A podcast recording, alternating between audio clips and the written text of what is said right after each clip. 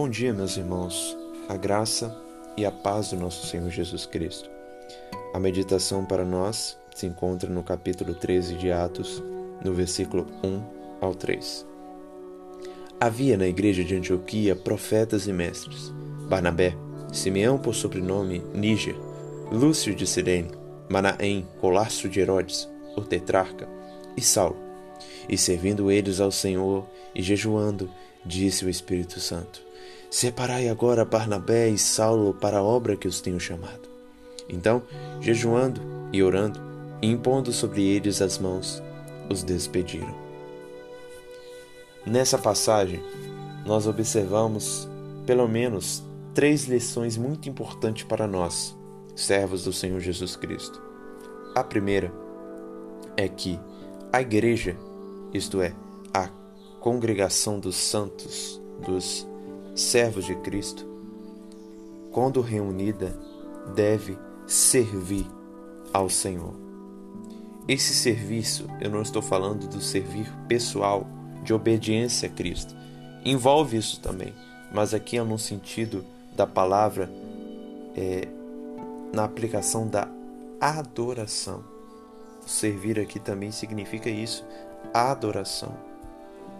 Então, quando a igreja se reúne, ela não deve se reunir para fofocar da vida dos outros. Não deve se reunir para tratar é, somente de assuntos terrenos. Claro que isso é importante em um sentido, mas mais importante que a igreja deve se reunir para adorar a Deus.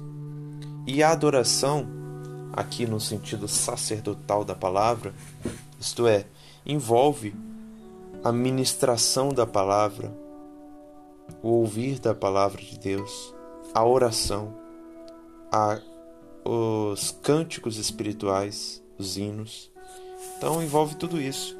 Quando você, quando eu, quando nós vamos à igreja, nós temos que ir sabendo que nós iremos para ouvir a ministração da palavra, para orar e para adorar o Senhor pelos cânticos isto é uma adoração. É um coração submisso a Deus que reconhece essa necessidade de ouvir a palavra, de orar e de adorar, de glorificar a Deus. Então a igreja, a igreja, o corpo, os irmãos, nós, quando unidos, devemos assim praticar essa adoração que agrada a Deus. E essa adoração, esse serviço também envolve reconhecer a grandeza de Deus e o senhorio de Cristo, porque o texto diz: servindo eles ao Senhor, soberano do universo. Palavra aqui para Senhor significa Kyrios. Kyrios. Nosso Deus grande, todo-poderoso. Segundo lugar, a lição que aprendemos nesse texto é que a igreja reunida deve jejuar em tempos oportunos. E o jejum é uma prática muito esquecida por nós.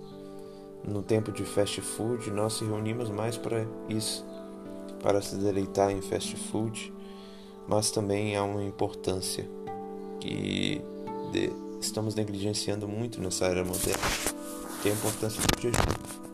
O jejum é abster-se de alimentar a carne para se dedicar em se alimentar espiritualmente.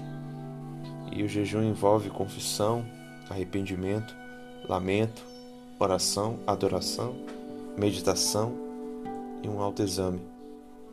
Então, nós devemos estar unidos também para esse propósito. Jejuar por causas que o Senhor traz à memória ao nosso coração. E unidos, jejuar ao Senhor como Israel fazia no passado, quando Deus estava prestes a mandar um julgamento. Deus chamava o povo primeiro ao arrependimento. E quando a nossa vida espiritual está morna, aí é um sinal que devemos jejuar. Jejuar em igreja, jejuar em comunidade, jejuar unidos. E a última lição para nossas vidas é que a igreja unida deve orar pedindo a direção do Espírito Santo em todas as coisas. Aqui especificamente, o Espírito Santo falou à igreja para separar pano Paulo e Barnabé para o realizar da obra pregação do Evangelho. E a igreja recebeu isso do Espírito Santo. Mas antes, ela estava orando. No serviço, como diz o texto, envolve a oração. Então a oração em comunidade deve ser uma oração com só coração e mesmo propósito, como a igreja já fazia no capítulo 1 de Atos, no versículo 14. A oração da igreja é respondida por Deus. E por fim, podemos resumir esses três ensinamentos na seguinte palavra: a igreja que adora o Senhor em sinceridade e sabe e usa os meios de graça é uma igreja dirigida pelo Espírito Santo para o realizar de sua obra. Então, meus irmãos, vamos se reunir para adorar o Senhor no culto público.